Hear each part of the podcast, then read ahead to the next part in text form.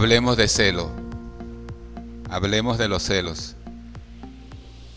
No trate de buscarla ahorita, por lo menos en su Biblia, porque la versión que voy a leer es nueva traducción viviente. Y la leí de allí porque les voy a decir algo. La voy a leer de allí y la estudié de allí porque resulta que nosotros la versión que tenemos es la Reina Valera. Pero hay una ventaja cuando usted logra comparar con otras versiones. Se amplía el panorama y hay una mejor comprensión. Y hoy hablemos de celo. Y veamos aquí en esta lectura, y quizás usted logre entender ya de antemano de qué se va a tratar el tema. Pablo, segunda a Corintios capítulo 11, verso 1 al 6 será la primera lectura. En esta versión dice así, espero que toleren un poco más de mis tonterías. En la versión Reina Valera, locura. Los locos cometen tonterías. Espero que toleren un poco más de mis tonterías. Por favor, ténganme paciencia. Los estoy celando, yo los celo, dijo Pablo. El celo mío es de Dios mismo, es decir, los celo con celo de Dios. Los he prometido como una novia pura a un único esposo, Cristo. Pero temo que de alguna manera su pura y completa devoción a Cristo se corrompa. Y que suceda tal como a Eva, que fue engañada por la astucia de la serpiente. Pablo dice, ¿por qué, en qué se fundamenta o por qué se ha despertado en él un temor? Y les dice así, la razón es por esto, ustedes soportan de buena gana todo lo que cualquiera les dice. Aún si les predican a un Jesús diferente del que nosotros predicamos, o a un espíritu diferente del que ustedes recibieron, o un evangelio diferente del que creyeron. Pero de ninguna manera yo me considero inferior a esos, y dice literalmente así, superapóstoles. La versión Reina Valera dice grandes apóstoles. Es casi lo mismo. Grandes apóstoles se la dan, se la echan, están envanecidos. Y dice, Pablo los dice, esos superapóstoles que enseñan tales cosas. Pablo reconoce humildemente lo siguiente, dice, puede que yo sea un orador inexperto pero no me falta conocimiento. Eso es algo que les hemos dejado bien claro a ustedes de todas las maneras posibles. Más adelante el apóstol Pablo dice, voy a seguir haciendo lo que siempre he hecho.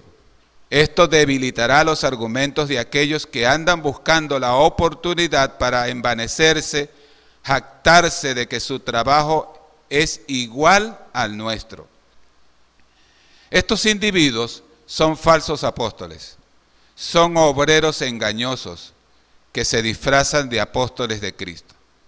Pero no me sorprende para nada. Aún Satanás se disfraza de ángel de luz. Así que eso no es de sorprenderse que los que le sirven a él también se disfracen como siervos de la justicia. Al final, recibirán el castigo que sus acciones perversas merecen. Lo primero que quiero compartir con ustedes, y, y, siempre he creído que es necesario que se haga así, es identificar el término. Porque las palabras tienen un común denominador. Puede que se entiendan o puede que no. Por ejemplo, lecho sin mancilla. ¿Qué es eso? Vuestro lecho sea sin mancilla. Usted solo puede especular, bueno, ¿será que sin mancha? Pero hoy yo les digo, un lecho sin mancilla es eso, un lecho sin mancilla. ¿Entienden? Entonces corresponde a cada quien investigar. Entonces, si no sabemos bien el significado de una palabra, el mensaje, nuestra comprensión queda limitada. Entonces, vamos a identificar esto de la palabra celo. Generalmente, nosotros inmediatamente cuando oímos la palabra celos, ¿qué hacemos?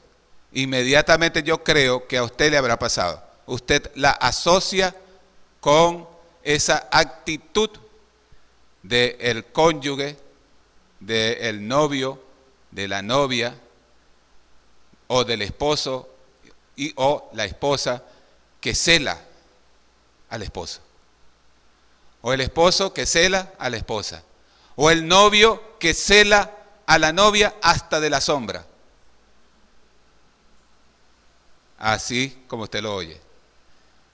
Al punto de que se dice que un hombre era tan celoso, y permítanme, voy a abrir un paréntesis aquí, que él celaba a su esposa y estaba pendiente y a cada momento la llamaba.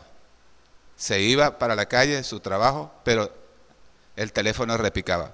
Cuando la mujer tomaba el teléfono, ¿qué estás haciendo? Aquí, mi amor, en la casa. Prende la licuadora. Bien, el hombre se quedaba tranquilo. Y así hacía sucesivamente. Un día llamó y atendió el hijo. Hijo, ¿y tu mamá? No está, papá. Y se llevó la licuadora. No tenía cómo probar. Ella dijo, yo no, ahora yo no sé, saque usted su propia, su propia conclusión. Se la llevó debe ser porque en algún lugar la enchufaba, estoy en la casa y la enchufaba y bastaba con que escuchara el ruido. Ok. Entonces, esa clase de celo, esa definición, es el celo emocional. Es negativo, es malo, porque es egoísta, es manipulador y es característico de personas que tienen en alguna manera inseguridad. Aunque los celos no son motivados todo el tiempo, permítame decirlo, porque la persona sea insegura, sino que a veces se dan motivos. Hay eh, la persona una de las personas está dando pie, está dando motivo para que entonces entre y se genere la duda. ¿Sí me estoy explicando? Ojalá. Entonces, pero a veces los celos son justificados, a veces no. Pero los dos tienen también otra vez un común denominador, sea justificado o injustificado, que va por el egoísmo del hombre. Porque el hombre siempre dice, tú eres mío y mío nada más. O tú eres mía y mía nada más. Y demás nadie. O eres para mí o, eres, o no eres para nadie. Y ustedes saben lo que ha pasado después de eso. Entonces es triste y es lamentable. Pero la palabra celo, ok, apartando entonces ese ejemplo, ese ejemplo de los celos emocionales, entramos en lo que la palabra tiene que ver con el, campo de lo profesional. Es donde celo es cuando una persona es diligente en hacer con meticulosidad, con cuidado, con sumo interés, todas sus cosas que tiene que hacer. Entonces, celo profesional es una persona que es de alabarse, es un buen trabajador, es una buena trabajadora, una buena empleada, porque hace su trabajo con celo profesional. Gloria al nombre de Jesús. Ahora, el celo espiritual es el que está aquí en esta lectura. Los estoy celando con celo de Dios porque yo las, los he prometido a ustedes como una esposa para un solo esposo que es Cristo. Pablo celaba a su iglesia, a la iglesia de Cristo. Era celoso de la iglesia de Cristo. El milagro sucedió. Aquí está el cristal. Entonces, celo espiritualmente hablando es esto, que una persona, hombre o mujer, joven o viejo, pero todos, como hijos de Dios, tenemos un intenso y sincero deseo por agradar a Dios y darle con nuestras vidas la gloria en todo momento, en todo lugar y en toda circunstancia. Eso es el celo de Dios. Más o menos parecido a lo que dijo el Señor en el sermón de la bienaventuranza, cuando Él expresó diciendo, Bienaventurados los que tienen hambre y sed de justicia. Óigale, vea la manera como el Espíritu por el Señor nuestro Jesús dijo esto. Hambre y sed no de arepa. Hambre y sed no de Coca-Cola. Hambre y sed no de espaguetis. Cuando hay. Sino hambre y sed de justicia que en una versión lo leí así. Bienaventurados, o sea, son bendecidos los que tienen un intenso deseo por hacer lo que a Dios le agrada. Porque a Dios le agrada la justicia. Entonces, todo aquel que tiene un fuerte deseo por hacer eso, ese, esa persona tiene hambre y es celoso, pero no hambre carnal, hambre espiritual. Hambre y sed de justicia. Entonces, eso es celo en lo que tiene que ver con la parte espiritual. Ahora, nos preguntamos, ¿Dios es celoso? ¿Qué opinan ustedes? Yo diría que sí. Y cuando digo que sí es celoso, estoy seguro de que no estoy equivocado, porque ciertamente que Dios es celoso. Por ejemplo, Moisés, siervo de Dios, dijo en Deuteronomio 4:24, dijo lo siguiente, Jehová es fuego consumidor, es Dios celoso. Y Moisés tuvo un encuentro cara a cara con Dios. ¿Y qué le dijo el Señor a Moisés? Le dio los mandamientos y le dijo, entre otras cosas, no tendrás dioses ajenos delante de mí, no te inclinarás ante ellas y no las honrarás porque yo soy el Señor tu Dios, fuerte, coma, celoso. Ahora, ¿por qué Dios es celoso? Porque Dios nos cela con un amor espiritual. Porque Él nos cuida a nosotros como a la niña de sus ojos. Y ustedes saben que si hay una parte del cuerpo humano que es sumamente delicada, es esto. Está aquí, recubierto por las membranas de las pestañas y todo eso. Él cuidó todo cuando él hizo esta, estructura. Lástima que hoy se las arrancan. ¡Ras! Y chucs, en dibujito. Y ellas lo que no saben es que eso es que cuando el sudor viene corriendo por la frente, si lo que se encuentra es una rayita pintada, las lágrimas siguen derechito para los o la lluvia, lo que caiga. Las cejas son para, que son como un muro de contención. Cuando tú estás sudando, te haces así, y pero no pasan para acá. Entre otras cosas. De tal manera que de esa forma estamos en presencia de que Dios nos cela, pero es un celo espiritual. Porque no, Dios no cela lo que no es de Él. La Biblia dice, de Jehová es la tierra y su plenitud, el mundo y los que en él habitan. O sea que todo es de Él. Toda la creación es de Él. Él no está celando nada que no sea de Él. Todo le pertenece. Pero Él no lo posee egoístamente. Él es amor. Entonces Él nos creó por amor. Y por amor cuida de nosotros. Porque no quiere que nos pase nada malo. No quiere que nada perturbe nuestra sincera creencia en Él. Cuando si algún peligro se acerca a nosotros, allí entra el furor de Dios, el celo de Dios entra en acción para librarnos, para cuidarnos, para apartar aquello que está a punto de hacernos daño. Ese es el celo de Dios. Y si Él tiene que hacer descender rayos y centellas para librar a sus hijos, librar a su pueblo, pues lo hará y ya lo ha hecho en el pasado y está dispuesto a volverlo a hacer. Y lo hará. Porque el celo de Jehová dice, hará esas cosas. Gloria al nombre de Jesús. Entonces, no nos queda duda. Dios nuestro Dios es celoso. Ahora, ustedes, les pregunto, ¿son celosos? Ah, se quedaron calladitos. Pero seguro que alguno sí es celoso con el novio o con la novia. Seguro que alguno sí cela a la esposa. O alguna esposa cela a su esposo. Tranquilo, tranquila. Que todo está bajo el control del Señor. Gloria al nombre de Jesús. Entonces tenemos dos cosas claras.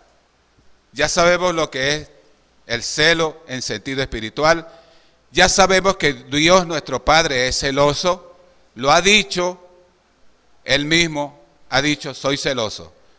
Y ya sabemos que nosotros también debemos ser celosos. Ahora entramos en esa materia. Nosotros debemos ser celosos. Pero no tanto ya, porque ya vimos ya lo celo emocional, no tanto ya estar celando a la esposa, o celando a la novia, o celando al novio Mire, cuando alguien se decide a, vea para acá, ¿qué será esto? Meter el pie, por no decir lo otro, meter la pata. Ni que usted la cele como la cele, o lo cele como lo cele, eso como que ya va para allá.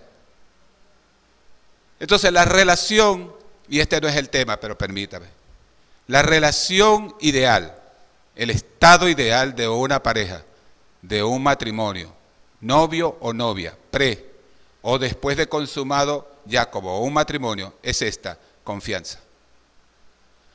Amor mutuo, confianza. Respeto. Cuando esas cosas están ausentes, diga usted, se acabó. A menos que haya un milagro y resurja o nazca el amor. Porque el amor todo lo puede. Hay amor, todo se puede.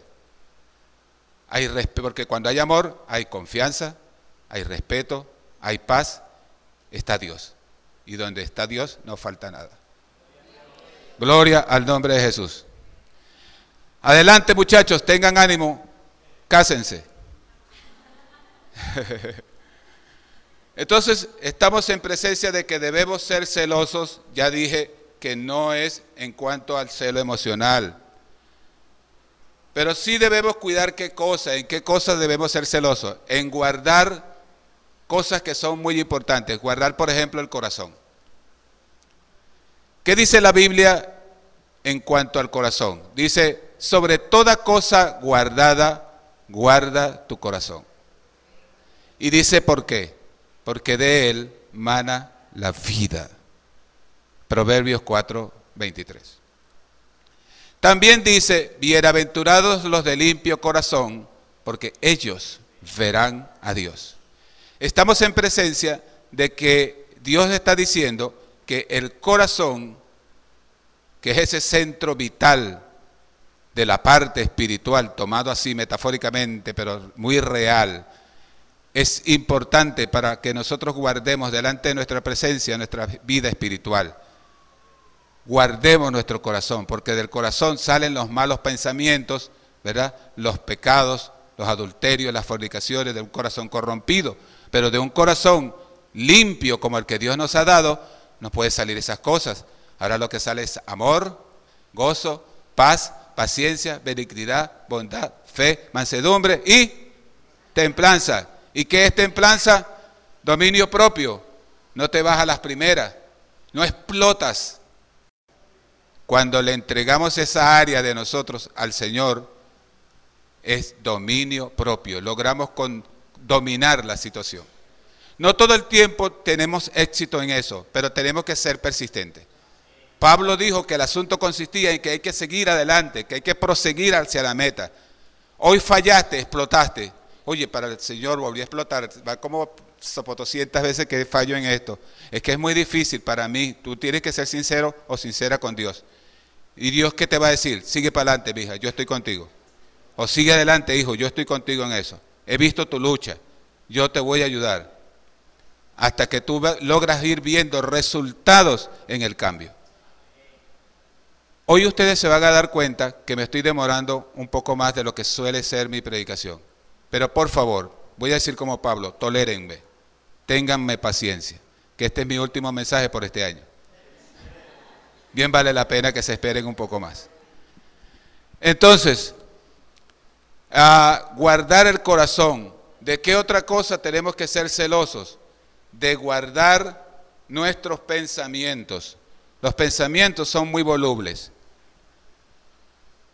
Martín Lutero lo señaló nuestro querido pastor en su predicación la vez pasada, y es muy conocido, una de sus expresiones, dijo, no podemos evitar que las aves vuelen sobre nuestra cabeza, refiriéndose a los pensamientos, los dardos de fuego, es como cuando tú estás molesto o molesta por algo y, dice, y dices para tus adentros, agarra esa olla y pónsela por la cabeza, por decir algo. O dale un solo puñetazo. Entonces, esos son pajaritos volando. O, o te molestaste por alguna situación contra alguien y tú le quieres decir de, hasta de la manera en que se va a morir. Pero todos esos son pajaritos volando.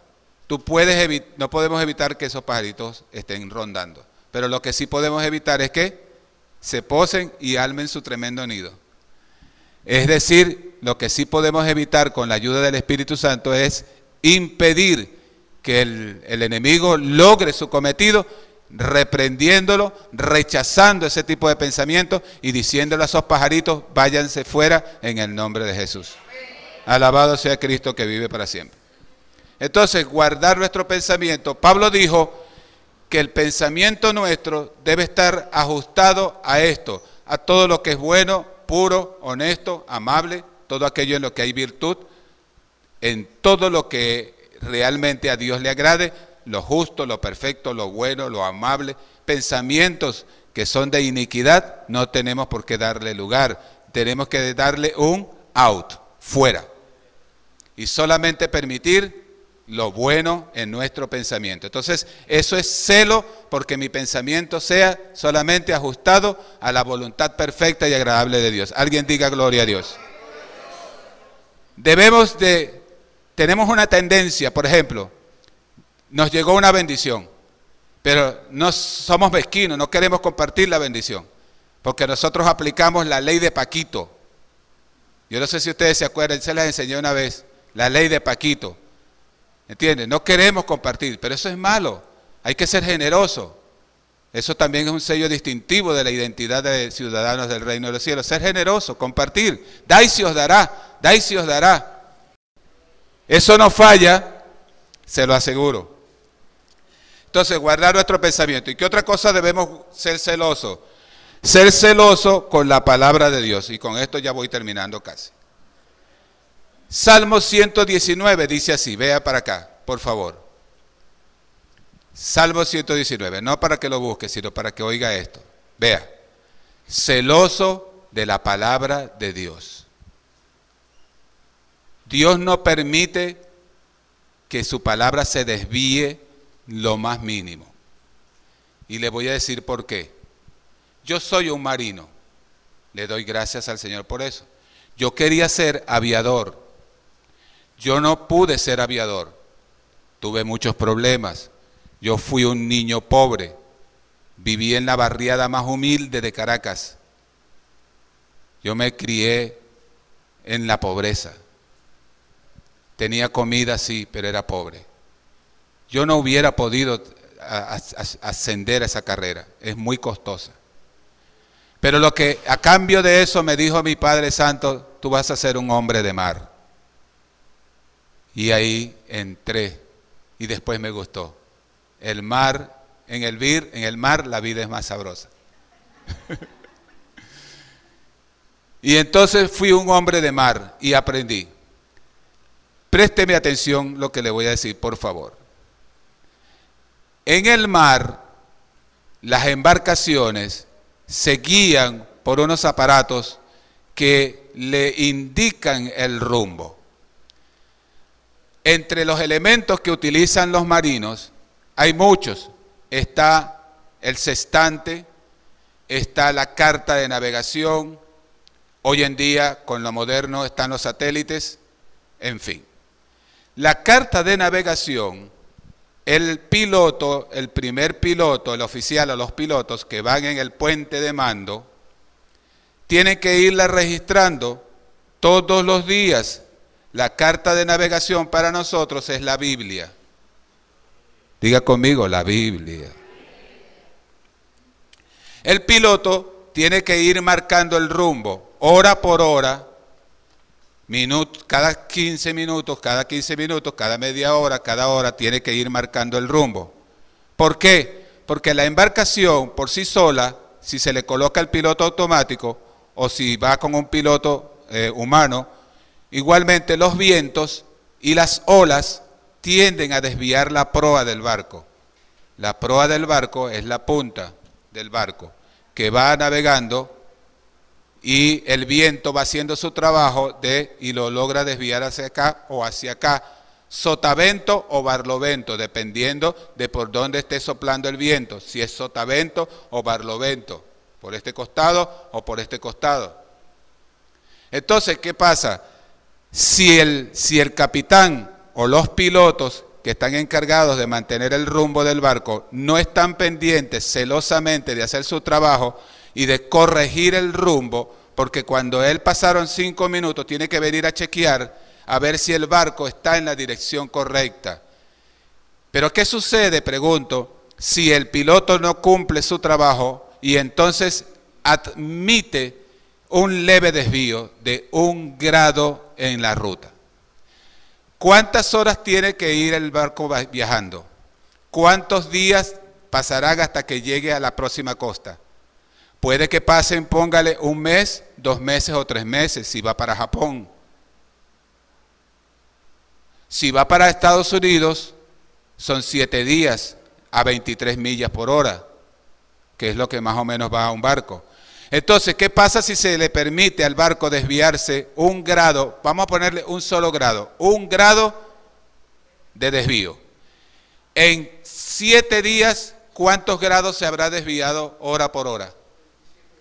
Cuando lleguen los siete días, ¿ese barco habrá llegado al, punto de destino que se había trazado? Bueno, la palabra de Dios, el diablo le gusta trabajar, que el, Señor, que el Señor lo reprenda, de esa manera. Que los hijos de Dios se desvíen, no importa un grado. Por eso fue que Jesús dijo, ni una tilde. ¿Sí? ¿Me están oyendo? ni una tilde, para él dar a entender que su palabra no debe ser descuidada, sino guardada celosamente. Es toda, completita, que el cristiano tiene que ser celoso en guardar esa palabra. Y en un tiempo como este, más que más todavía, porque hoy proliferan los lobos rapaces y por doquiera están los que desvían el curso de la iglesia, o pretenden desviar el curso de la iglesia del Señor y le han sido tropiezo a muchos. Por eso, celosos de la palabra de Dios. Por eso fue que el Señor Jesús entró en el templo, en su celo, entró en el templo, borcó la mesa de los cambistas y les dijo, saquen todo esto de aquí, mi casa, casa de oración será llamada, ustedes las han convertido en cueva de ladrones. Pero mi casa, casa de oración será llamada. Entonces los discípulos se acordaron del Salmo 96.9. El celo por tu casa me consume. ¿Entienden? ¿Se dieron cuenta de eso? Lo que estaba profetizado se cumplió ese día. El celo por tu casa me consume. Ese mismo celo es el que debe consumirnos a nosotros, en guardar incólume la palabra bendita del Señor, porque somos nosotros los recipientes en donde está esa palabra. Hoy se la pasaremos después a nuestras generaciones, pero debe permanecer como el fundamento de los apóstoles dados por Cristo a su iglesia. Alguien diga por favor gloria a Dios. Concluyo entonces de esta manera. Conclusión y aplicación práctica. Vean. El celo debe ser aplicado tal como está en el, escrito en el Salmo 119. Bienaventurados los perfectos de camino, los que andan en la ley de Jehová. Bienaventurados los que guardan sus testimonios y con todo el corazón le buscan, pues no hacen iniquidad los que andan en sus caminos. Tú encargaste que sean muy guardados tus mandamientos. Dice él, ojalá fuesen ordenados mis caminos para guardar tus estatutos. Te alabaré con rectitud de corazón cuando aprendiere tus justos juicios. ¿Con qué limpiará el joven su camino? Con guardar tu palabra. Celosos en guardar la palabra de Dios, porque el joven guardará su camino en eso, en ser celoso en guardar su testimonio en ser celoso, en tener un comportamiento, tanto adulto como joven, que sea de acuerdo a tu posición como hijo de Dios, como integrante del reino de los cielos. De los cielos. Eres hombre del cielo, del reino, y eres mujer del reino de los cielos. Y ese, ese hombre y esa mujer guardan incólumes, es decir, inmaculadamente su testimonio, sus vestiduras. Ustedes han visto a los marinos la gente del mar vestidos con su traje blanco. Así andaba yo, vestidito blanco, impecable, de la cabeza hasta los pies, hasta los zapatos eran blancos. Y uno se ve bonitico. hasta los feitos nos vemos bonitico vestidos de blanco.